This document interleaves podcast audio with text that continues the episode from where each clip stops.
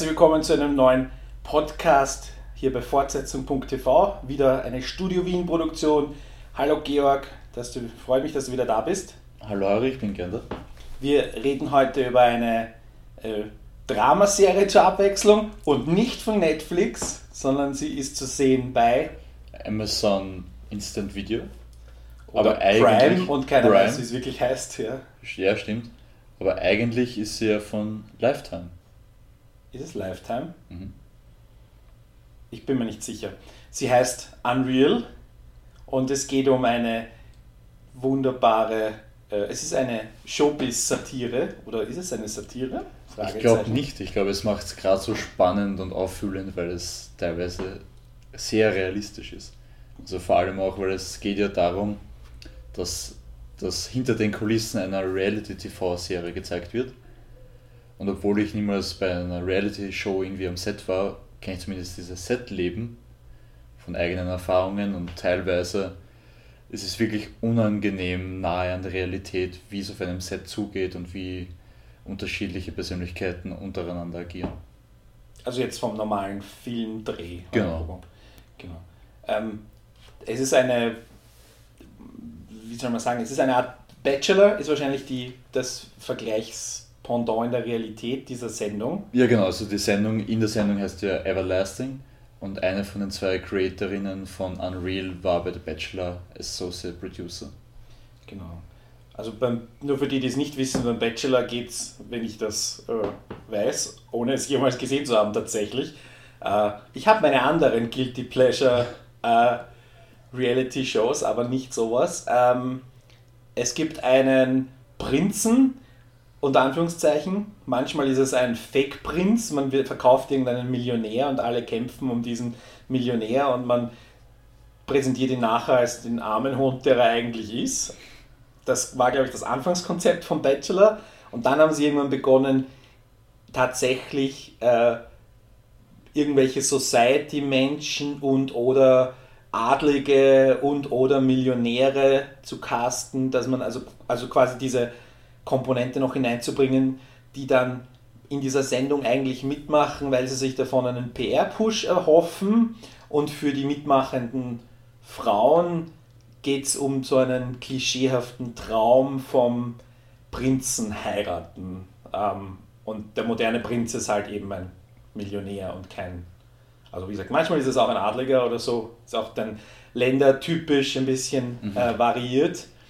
Und wie gesagt, manchmal, oder beziehungsweise am Anfang war es so, dass äh, man hat irgendwelche Schauspieler genommen und die sollten den Millionär spielen und es ging quasi nochmal darum, es, es ist, man verkauft Liebe, das betonen sie in der Serie auch immer, Romantik und Liebe und am Schluss soll dann im Idealfall sogar geheiratet werden, wenn es irgendwie zusammenkommt. Nur so, dass man Bescheid weiß, worum es in diesen Sendungen geht. Und diese, äh, jede Woche wird dann jemand rausgewählt und das ist die Serie folgt diesem Konzept, dass jede Woche, also wir fangen an mit, einem, mit, dem, mit dem Beginn des, der Produktion und jede Woche, jede Folge ist mit einem Wochenabstand und wir sehen quasi die Produktion einer Wochenfolge und am Ende fliegt dann wieder jemand raus von den Kandidatinnen oder ja, fliegt raus, ist äh, teilweise wörtlich zu verstehen. Wir werden über die erste Staffel reden, weil du die zweite noch nicht komplett gesehen hast. Ich habe die zweite nur mit der ersten Folge der zweiten Staffel begonnen, um mal einen Einblick zu bekommen und um zu sehen, interessiert es mich, für noch eine weitere Staffel dran zu bleiben. Da würde ich auch gerne deine Meinung ja. hören, was du dazu sagst. Aber die erste ist vor allem, weil du das Wort schon erwähnt hast, Guilty Pleasure im besten Sinne. Das hat mich irgendwie so bei Unreal gehuckt, weil es doch sehr einfach ist und nicht zu anspruchsvoll, aber gleichzeitig jetzt nicht so seich, dass ich das Gefühl habe, ich hätte meine Zeit verschwendet. Und so ist es eine Dramaserie, wo ich gerne mal reinkipp, zwei, drei Folgen, um zu entspannen. Also nur zur Klarstellung, weil ich habe das schon mal jemandem erklärt und der hat dann das nicht verstanden, weil ich offenbar dann irgendwie falsch erklärt habe. Es ist eine Serie, die am Set spielt. Es ist nicht eine Reality Show. Die genau. Reality Show ist der Rahmen, die Handlung passiert sowohl in der Produktion, also in, hauptsächlich in der Produktion dieser Reality-Show.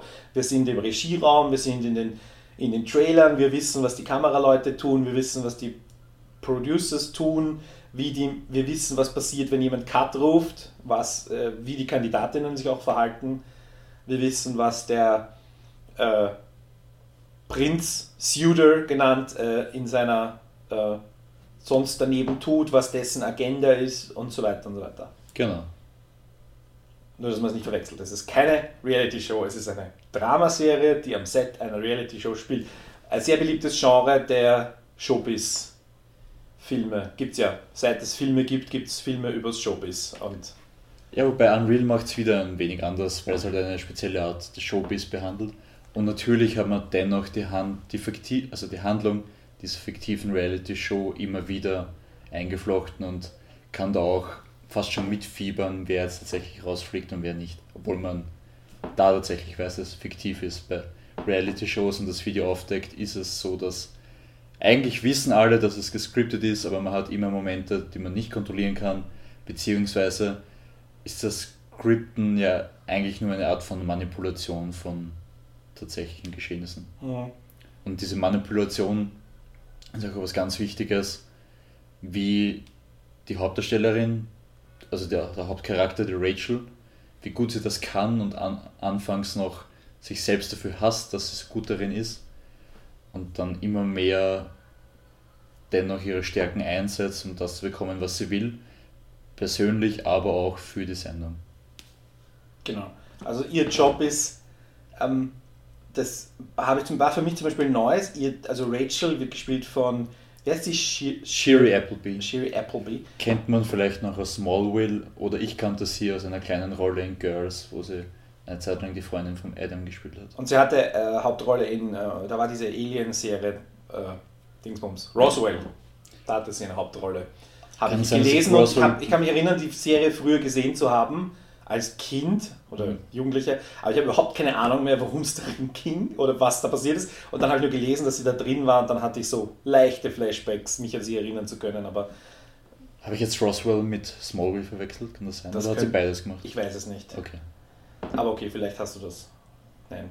Ähm, und ihr Job ist, das war für mich neu, die äh, Producer, diese, also es gibt immer so zwei bis drei Producer, die quasi Pferde im Rennen haben, jetzt mal so gesagt, die, die suchen über soziale Medien oder wie auch immer Kandidatinnen, bringen diese Kandidatinnen dazu, an dieser Show teilzunehmen und dann gibt es auch erfolgsorientierte Prämien, wenn ihre Kandidatinnen so spannend sind und so gut sind, dass sie bis zum Ende durchhalten. Und das heißt, diese Produzenten treten gegeneinander an und die müssen auch ihre Kandidatinnen pushen. Da ist jetzt dieses scripted Teil, dass sie eben, ah, du verhältst dich wie ein Mäuschen, du musst jetzt mehr tun und, und Rachel ist eben eine davon. Von diesen, ja, und sie ist eben viel zu gut, mhm. hat aber gleichzeitig auch viel zu viele Probleme. Äh, dann gibt es die Chefin des Ganzen. Die Showrunnerin. Showrunnerin die den quasi Oberbefehl über alles hat, die da auch theoretisch neutral sein sollte, die aber irgendwie so eine Art große Schwester, Mutterrolle für Rachel einnimmt. Oder also sie mhm. selbst nimmt das ein und fühlt so Rachel gegenüber und Rachel fühlt auch so ihr gegenüber. Er ist vielleicht so ein Hassliebe, also Queen heißt die andere. Queen King, guter Name. Gespielt von Constance Zimmer. Kennt man aus äh, House of Cards vielleicht unter anderem oder hundert anderen Sachen. Also die ist eine Charakterdarstellerin, ja. wie wir es letztens schon bei unserem Gilmore Girls Podcast erwähnt haben. Und das Spannende ist ja, dass deren Beziehung eigentlich im, im Hauptfokus steht. Beziehungsweise das sind die zwei Hauptfiguren und über sie lernen wir alle anderen Charaktere kennen und die ganzen Abläufe innerhalb dieser Produktion. Es beginnt ja damit, dass eine neue Staffel beginnt, die zwölfte, glaube ich. Also man ist schon, das Ding läuft in der schon relativ lange, ist ein riesen Cash Cow, eine riesen Cash Cow. Und Rachel hat ja die letzte Staffel einen äh, psychischen Zusammenbruch und hat das Finale irgendwie ist ins Finale hineingesprungen und hat on camera ähm, ja, einen Zusammenbruch gesagt, glaube ich, noch freundlich ausgedrückt. Ja. Und ähm, äh, Quinn holt sie zurück, weil sie eben diese argen Qualitäten als Producerin hat. Und ähm, sie war halt inzwischen in Behandlung und ist ein bisschen runtergekommen wieder, aber sie hat ihre Talente und hat aber sehr viel verbrannte Erde am Set hinterlassen, unter anderem mit ihrem Ex-Freund, der Jeremy, der Kameramann ist und dadurch natürlich auch am Set jeden Tag ihr über den Weg läuft. ja und auch teilweise ihr Untergebener ist. Genau. Ähm, genau. Und ja, so geht das dann dahin. Und die erste Staffel, muss ich sagen, das war total interessant. Dieses einfach mal eine, ein bisschen eine neuere Welt kennenzulernen. Auch wenn man, ich kann mich erinnern, ähm, so puncto Casting schon noch nicht so viel gesehen zu haben. Es gab einen, einen Film, den ich ganz witzig fand, der war aber mehr als Komö wirklich als Komödie angelegt mit Hugh Grant, Mhm. American Dreams. American Dreams, ja, den kann ich nur empfehlen. Der ist wirklich unterhaltsam. Da geht es um so eine Deutschland sucht den Superstar ähnliche American Idol Casting Show, ähm, wo er der, was ist er, der Moderator oder Juror, ich weiß gar nicht mehr, es ist schon so lange, ich ihn gesehen habe, aber der Film ist auf jeden Fall hoch, hoch unterhaltsam. Aber ansonsten habe ich noch nicht so viel gesehen im, im wirklich im Reality-Format und äh, wer irgendwelche Empfehlungen hat, bitte gerne posten. Aber Unreal ist da sehr aufwendig und Mhm. neu. Nur leider in der zweiten Staffel ist es ein wunderbarer Rohrkrepierer, ein wunderbarer Eisenbahnunfall von Serie, finde ich. Okay. Aber die erste Staffel gehört, ja, ist auf jeden Fall sehr gut. Nicht zum Besten, was ich je gesehen habe, aber es ist sehr gut. Ich finde, es könnte sogar in unsere Rubrik auf Fortsetzung TV passen, dieses Quality What Quality.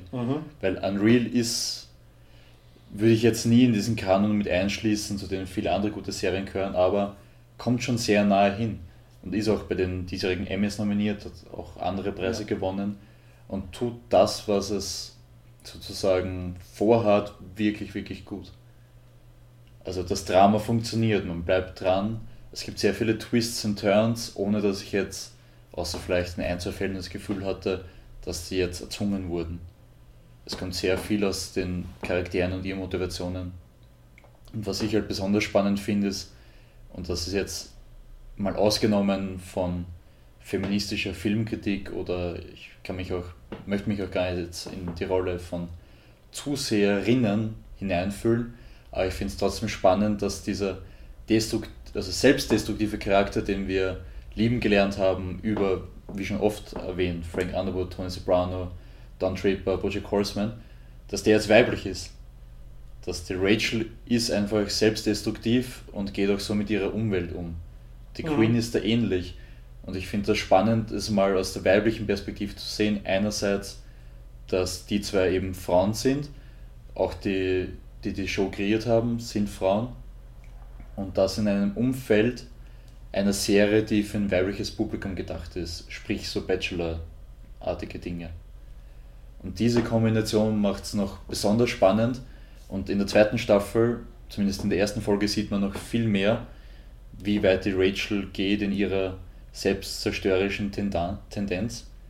Und dann wird es spannend, was passiert mit dem Charakter und warum macht sie das, wo geht sie hin, wie schlimm kann es noch werden. Mhm. Genauso wie bei vielen anderen Beispielen der Seriengeschichte. Und du hast ähm, wieder so eine Art Generationengeschichte auch. Du hast nämlich drei Generationen von Frauen am Set.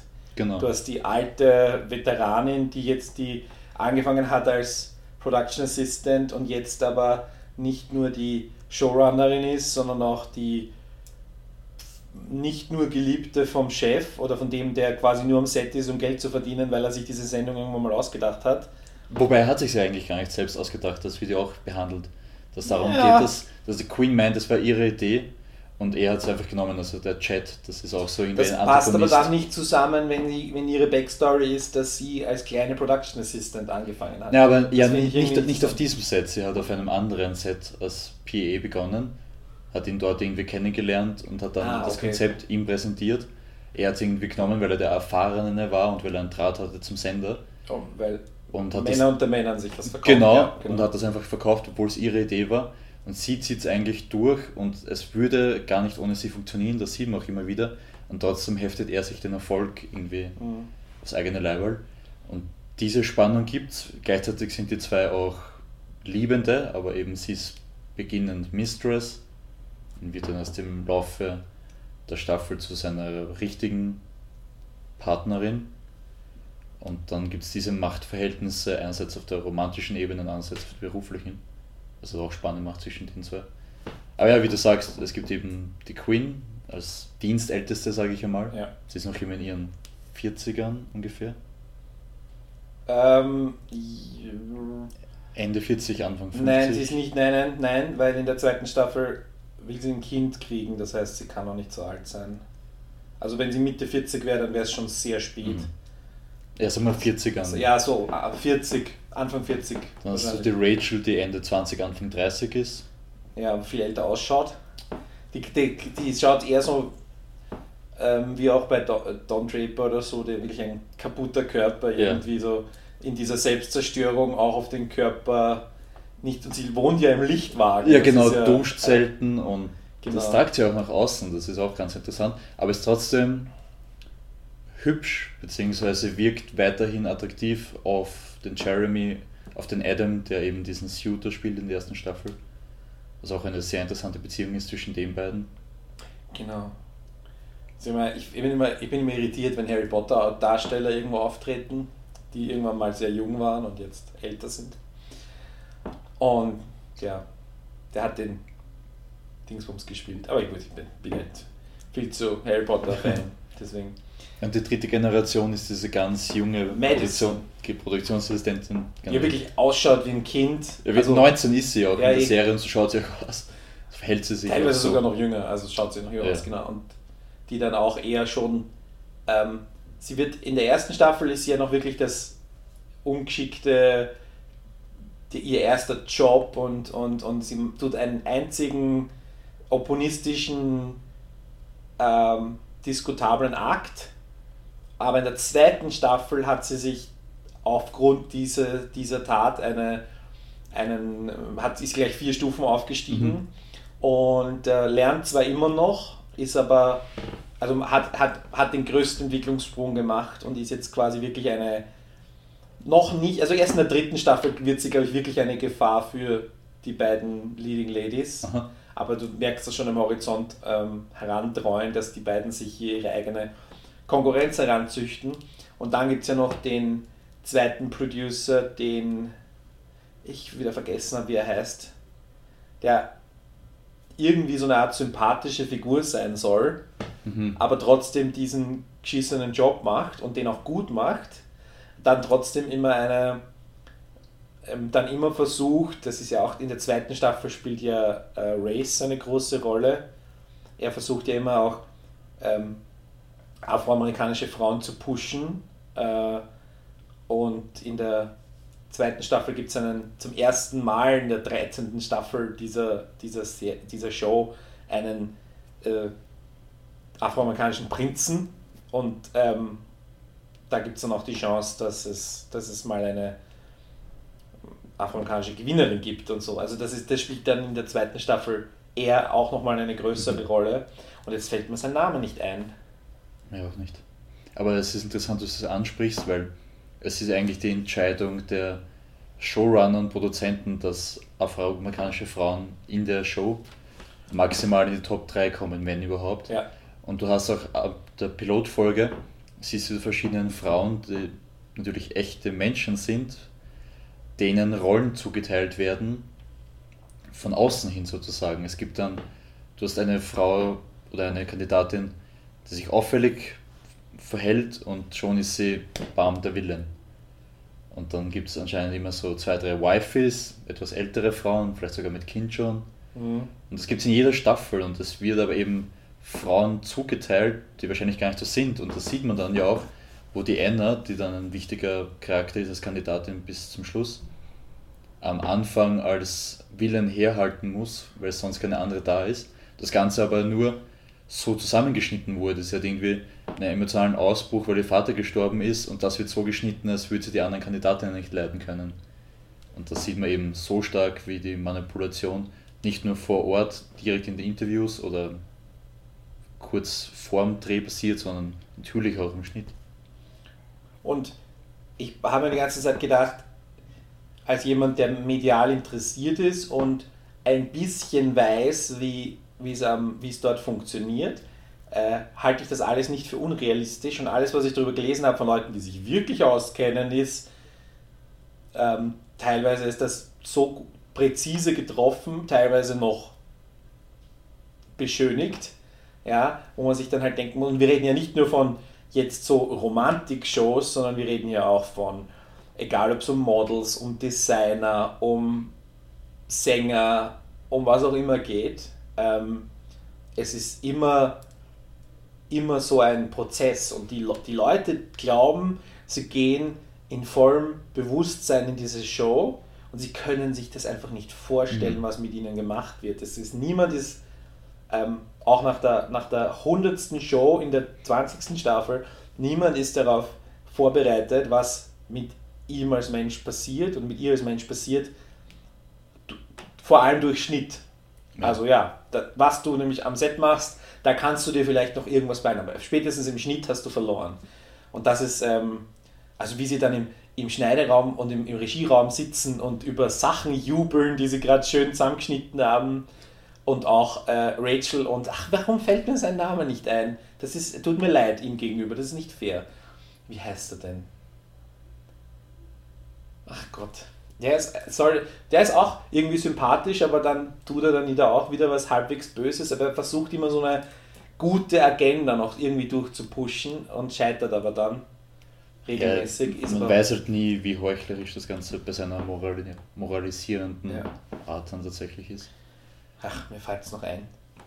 Naja. Aber eben das mit der Agenda ist sowieso, dass jeder auf dem Set von den Charakteren hat seine oder ihre eigene Agenda und pusht in alle Richtungen. Und was ich halt interessant finde, ist, dass eigentlich alle wissen, dass ständig irgendwie mit ihnen gespielt wird und trotzdem lassen sie sich entweder darauf ein in dem Wissen oder sind dann gleichzeitig wieder naiv, beziehungsweise drehen das Ganze, um ihre eigene Motivation durchsetzen zu können. Und das macht sie auch so spannend, wie das Ganze dann tatsächlich kulminiert. Mhm. In der, und wie sie auch überzeugt werden, dass sie äh, ihre Agenda ja zeigen könnten. In der zweiten ja. Staffel gibt es eine ähm, Blacktivistin, die wird überzeugt, in, an dieser Show teilzunehmen mit dem, mit, dem, mit dem Ansatz, du kannst deinen Aktivismus ähm, und deine, deine, deine Agenda da präsentieren, einem Publikum von 10 Millionen, 20 Millionen Leuten. Was du bei deinem, an deinem Infostand, an deiner Elite-Uni nicht tun könntest. Und das Ganze entpuppt sich natürlich als absolut, also dass die da überhaupt drauf reinfällt, ja.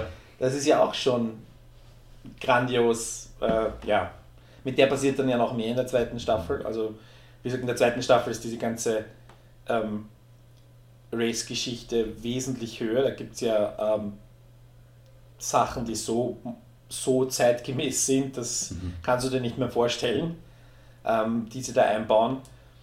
Aber die zweite Staffel ist dann, muss ich jetzt ehrlich sagen, halt so fragmentiert. Der, diese, diese Sprünge zwischen den Folgen sind teilweise so gravierend, mhm. dass es keine schlüssige Handlung mehr ist.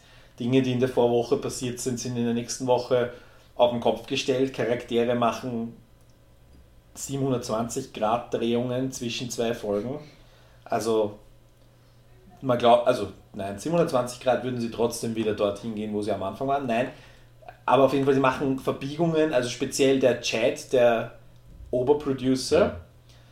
der, der gefällt mir überhaupt nicht mehr. Das wollte ich auch sagen, den finde ich ab der ersten Folge der zweiten Staffel langweilig und überdrüber. Ja. Sie führen ja dann noch einen zweiten neuen Showrunner ein. Mhm. Äh, der kommt in der zweiten oder dritten Folge. Der noch ein Love Interest für Rachel wird. Der auch seine Agenda quasi alle Viertelstunde wechselt. Das ist furchtbar. Das klingt mühsam. Ja, es ist, es ist wirklich. Die zweite Staffel ist so, ich sage, ein wunderbarer Eisenbahnunfall. Also du kannst nicht wegschauen. Es ist einfach, ja. Ähm, ich, es wurde mir auch zu kompliziert und zu schwierig und es war mir dann auch zu blöd. Ich fand die erste Staffel einfach gelungen und ich hatte schon das Gefühl nach der ersten Staffel, zu äh, das war ein schönes Ding, aber ich sehe kein langfristiges Potenzial. Bin ich bei dir. Und in der zweiten Staffel haben sie es dann versucht und mit dieser, mit dieser Schwarz-Weiß-Geschichte kam wirklich noch viel Neues dazu, aber die auch die Selbstdestruktivität von Rachel hat neue Höhen erreicht. Mhm wo sie dann teilweise in der Psychiatrie gelandet ist. Und das ist dann halt so, wenn du sagst, du entfernst sie von, von der Handlung, vom Set. Das ist schon mit ihrer Mutter, war das schon problematisch das in der stimmt, ersten Staffel. Aber das ist einfach nur mehr furchtbar. Und dann ist sie aber trotzdem Viertelstunde später wieder am Set, weil sie dann doch nicht. Und sowas mhm. meine ich dann. Ja. Und das ist halt, ja. Was kann man noch so sagen an unnötigen Details? Was, das, das hat mir leider auch den Chat ruiniert als ich, na, ich habe überlegt, woher kenne ich den Typen, woher kenne ich den Typen. Und dann habe ich halt seine IMDb-Datenbank und seine Trivia-Facts gelesen und dann habe ich ein paar Filme gesehen, wo Aha. ich mal und habe wieder vergessen, welche Filme. Also nicht so der große Schauspieler, aber der Typ hat eine gravierende Fehlentscheidung in seinem Leben getroffen. Er war nämlich die erste Wahl für Chandler Bing. Wirklich? Ja, in Friends. Und ähm, wahrscheinlich beißt er sich heute noch in den Arsch, dass er das nicht gemacht hat. Äh, aber, se aber seitdem äh, habe ich dann gesehen, was wäre, wenn das jetzt Matthew Perry wäre oder umgekehrt. Ja. Also das, oh, okay, das, sowas darf man einfach nicht machen. Also gibt es viele Schauspieler, die bei Friends abgesagt haben. das stimmt, das stimmt schon. Aber, aber ja, das ab einem gewissen, äh, irgendwann ist zu viel Wissen einfach ein Fluch. Mhm. Das merke ich immer wieder bei mir. Aber es interessiert mich halt dann auch. Solche Trivia finde ich dann einfach spannend und er ist auch ein ganz ähnlicher Typ wie Matthew Perry eigentlich. Aha. Also es finde find ich, also es ist absolut passend. Da haben sie wirklich einen komplett identen Typen danach gesucht und mit Matthew Perry gefunden und besetzt. Mhm. Und er ist halt, hat dann halt 100 Millionen weniger verdient in seinem Leben, als er hätte, wenn er bei Friends geblieben wäre. Naja, so kann es gehen. Weitere Trivia zu Unreal, die Serie basiert eigentlich auf einem Kurzfilm. Oh. Okay. Den eben die Co-Kreatorin basierend auf ihren eigenen Erfahrungen gemacht hat. Und da wurde die Rachel von der Schauspielerin gespielt, die in How I Met Your Mother die aus der ersten Staffel die Love Interest von Ted neben der Robin dargestellt hat. Ach, wie hieß sie?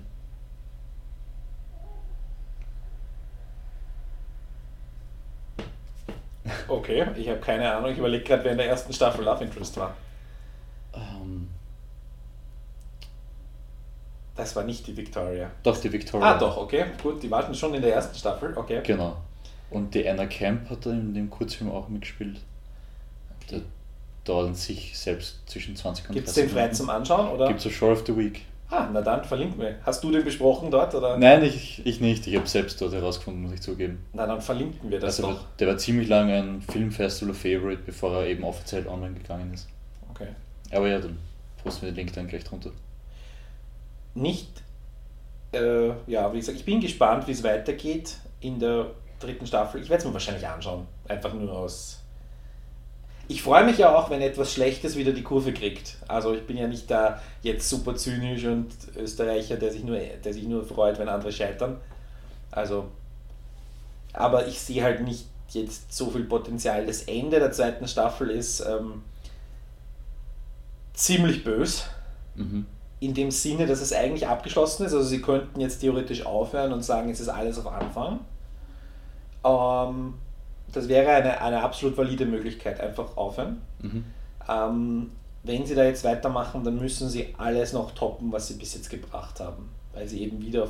Und da sehe ich jetzt wirklich ein Problem. Ich sehe jetzt nicht mehr. Wen könnte man noch als Prinzen besetzen, der so viel mitbringt wie der ähm, dieser Footballstar, den sie da in der, der schwarze Quarterback, den sie da in der zweiten Staffel besetzt haben. Also, wir, ich weiß wir können jetzt spekulieren, bitte schreiben, wenn jemand Ideen hat, was da nur als, nur um diesen Aufhänger zu, zu schaffen. Wen? Vielleicht machen sie einen, also einerseits einen Geschlechterwechsel, das ist dann halt, das gibt es ja auch im The Bachelorette gibt es eine ja. Sendung, dass sie entweder sowas machen oder dass der Prinz eine Frau ist und die Contestants trotzdem Frauen. Das wäre dann so. Ja. Das ist vielleicht noch irgendwie eins draufzusetzen. Oder sie gehen komplett zurück und fahren es wieder ganz geradlinig oder vielleicht sogar noch geradliniger, mhm. geradliniger als die erste Staffel. Ich würde ja persönlich gern mehr, wieder mehr Produktions mhm. Pro, Pro, Show über die Produktion sehen, als eine Show über destruktive Leute. Also ich, ich finde, die, das Set mit all seinen Problemen gibt schon genug Drama her, ohne dass man jetzt auch noch Leute, also Leute von außen kamen nämlich sehr viele dazu. Das mhm. war, fand, ja, das war einfach zu viel. Da wurde es dann einfach zu voll im Cast und am Set. Du hast richtig so das Gefühl gehabt, die Kamera kann nirgendwo hinschwenken, ohne dass drei Hauptcharaktere im Bild sind. Aha. Also das, das war so, es ist einfach so eng, es kam mir auch so eng vor, so voll. So wirklich, also kann ich jetzt nicht objektiv beweisen, aber es, es war so ein Gefühl, es, einfach, mhm. es war einfach zu voll, der ganze Cast. Und das, wie gesagt, am, am, am Schluss der zweiten Staffel sind die unsere vier, also Queen, Rachel, Chad und äh, ist es Madison? Ja, glaube ich, irgendwer, irgendwo, oder nur so die drei auf jeden Fall liegen sie quasi in ihren Sonnenstühlen und genießen ihren Erfolg oder ihre Rettung oder wie auch immer man das nennen will. Also endet ja auch die erste Staffel mit Queen und Rachel, was in den, Son in den genau. Liegestühlen liegen. Also die, äh, ja, da geht es wieder auf Anfang und nächste Staffel ist gleichzeitig die nächste Staffel der Show wieder wahrscheinlich und dann. Ja. Das sind zehn Folgen ein bisschen wenig, weil einfach dann 40 Minuten mhm. sollst du wieder eine ganze Woche darstellen, das ist einfach so. Aber auf jeden Fall, die erste Staffel ist auf jeden Fall empfehlenswert. Gibt es ja. bei Amazon. Genau. Und was ich noch sagen wollte zu Lifetime, eben, dass der eigentliche Sender ist, ist es ja deswegen besonders spannend, weil der Sender ja bekannt ist für Movie of the Weeks, die halt sehr klischeehaft gemacht sind und für Reality-Shows. Mhm. Und niemand hat damit gerechnet, dass der Sender sowas bringen kann. Tatsächlich Anspruch und eine Dramaserie, die auch von dem Publikum über dem Sender hinaus akzeptiert und geschätzt wird. Mhm. Ich muss sagen, Lifetime ist ja auf der, äh, im, im, im Reigen der Serienproduzenten ja noch relativ neu. Das Eben. heißt, äh, insofern, aber wenn die Expertise vorhanden ist, speziell für diese Art, warum nicht? Ne? Also, Eben. Es ist halt, wie gesagt, finde ich wirklich spannend, genauso wie USA mit Mr. Robot. Ja. Und wie gesagt, es gibt sicher noch ein paar andere äh, Reality-TV- als Handlung habende mhm. Serien und überhaupt Showbiz. Ich mag eigentlich Showbiz-Filme und Showbiz-Serien sehr gern. Angefangen von All About Eve, einer meiner Lieblingsfilme generell. Ja. Geht ja gerade dieser Hashtag 75films ja. ähm, durchs, durch Twitter. Da habe ich auch mitgemacht. All About Eve ist dabei, zum Beispiel Wirklich? einer meiner absoluten Lieblingsfilme. Ich konnte es nicht einschränken. Ich habe es versucht, heute runterzubrechen, aber auf sieben, sehr wenig. Ja, das ist echt wenig. Showbiz. Mit einer, einer der ersten Rollen von Marilyn Monroe übrigens. All About Stimmt, ja. Kleine Nebenrolle. Und um noch eine letzte Parallele zu ziehen, in einer der Folgen sagte Queen zu Rachel, Washington DC ist Hollywood für hässliche Leute. und da muss ich auch drüber nachdenken, dass ich finde House of Cards und Unreal haben doch einige Parallelen. Nur ist die Soaphaftigkeit in Unreal noch offensichtlicher, weil es halt in dieser Welt spielt, im Gegensatz zum komplexen ja. Washington. Aber ich finde, es gibt auch einige Ähnlichkeiten. Würde ich keinster Weise widersprechen, ja. Na gut, dann äh, danke, dass du da warst. Immer ein ich Vergnügen. Danke. Nächstes Mal machen wir wieder was von Netflix, oder? Ja, zumindest auf Netflix. Auf Netflix. Ja. Und äh, wir sind Fortsetzung.tv ist unsere äh, Adresse, dort kann man den Kommentare hinterlassen, wir freuen uns und wir beide sind auch auf Twitter zu finden. Äh, bis nächstes Mal. Danke. Bis dann.